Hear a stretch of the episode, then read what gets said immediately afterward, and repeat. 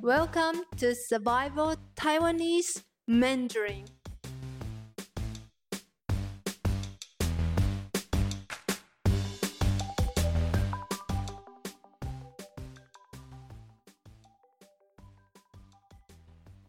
Hello everyone，大家好，我是你们的中文老师慧敏。This is your Mandarin teacher 慧敏。In today's lesson, we'll cover some phrases that will help you enhance your language learning while in Taiwan or any other Mandarin spoken countries. We will cover please say it again so you can beef up your listening comprehension skills. And the other phrase is please speak slowly so you can catch up the speed. Like with any other language, the more you listen to Mandarin, the more you will pick up. Take your advantage to the access to native Mandarin speakers while they are around you. So, the first phrase, please say it again, is 请再说一次。请再说一次。now let's break it down by syllables. 请、 七迎、请、在、滋爱、在、说、诗窝、说、一、一、次、次、请再说一次。now let's look at it word by word. The first word, 请, means please. 请. This is followed by 在, means again, 在. The next one is 说, which means to say, to speak. 说. And the last word is 一次, means once, one time. So altogether we have 请再说一次. Literally, this means please say it again or please say it one more time.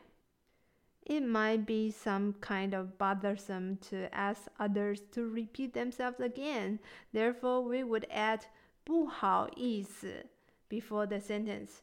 不好意思 which means excuse me or sorry. 不好意思是不好意思。 呃、uh,，sorry, excuse me, can you say it again？不好意思，请再说一次。Excuse me, please say it again。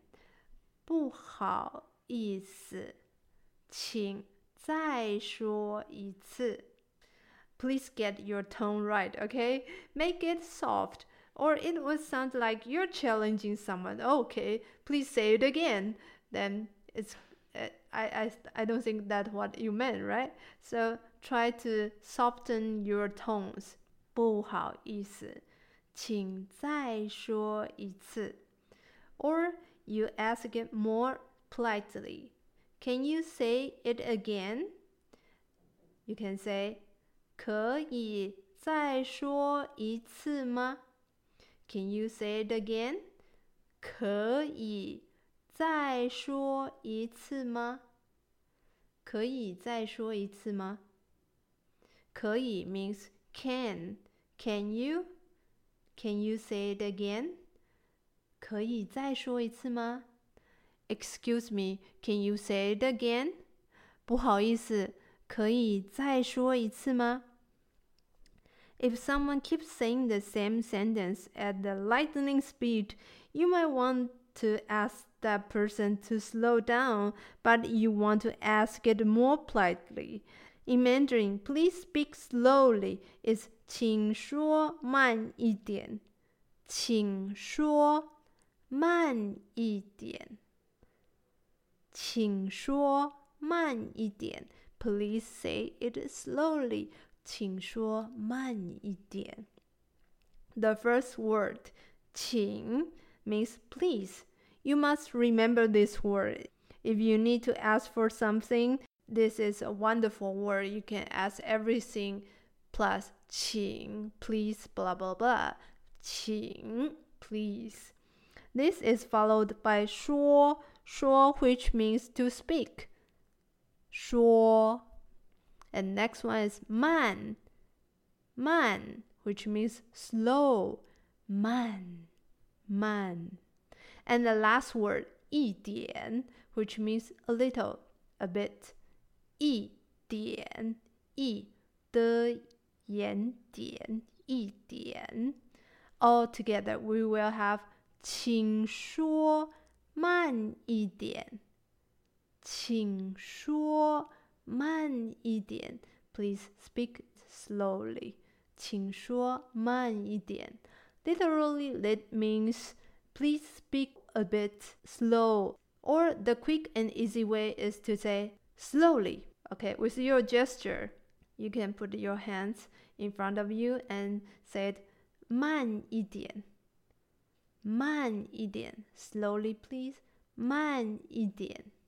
So people will understand, oh, they have to speak slower for you because you are a foreigner. Sometimes they didn't realize that they are talking to a foreigner, so you need to tell them.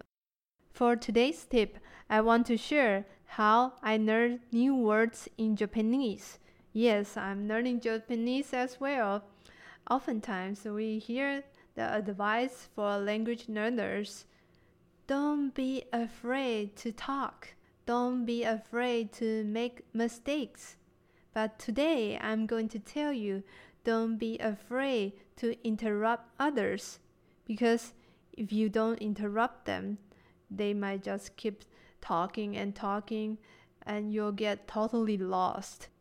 So please do not hesitate to stop them or they would keep the normal speed as they talk to native speakers. So please take out your courage and ask them to say it one more time in Mandarin. 请再说一次，请再说一次。In Taiwan, we live our life at a quite slow pace, I would say that. Therefore, we are quite patient and willing to stop and help others. However, not all Taiwanese are professional teachers. They don't know how to talk to beginners sometimes. So just keep asking them, please say it again.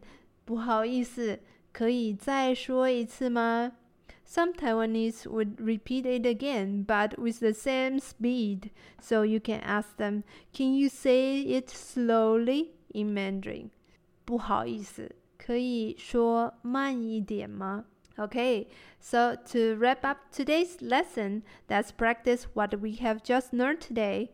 I will say the English equivalent of the phrase, and you say it aloud in Mandarin. I will wait for a few seconds before I give you the answer. Are you ready for that? 加油加油!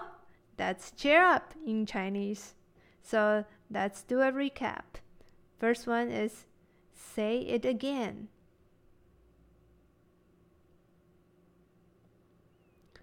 再说一次。再说一次。Number two, please say it again.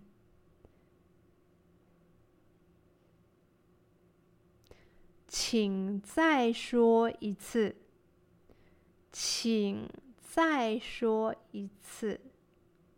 请再说一次。Number three, excuse me, please say it again. 不好意思，请再说一次。不好意思，请再说一次。Number four, please speak slowly. 请说慢一点。 请说慢一点。请说慢一点。Number five. Excuse me, please speak slowly. 不好意思，请说慢一点。不好意思，请说。慢一点。不好意思，请说慢一点。Number six, the quick and easy way. Just say it slowly. 慢一点，慢一点。With your gesture, so people will understand it better. Alright, that's it for today. See you next time, which in Mandarin is 下次见，再见。 If you are looking for more lessons like this, please Google Conquer Language in Hsinchu and sign up for your face to face or online child lessons.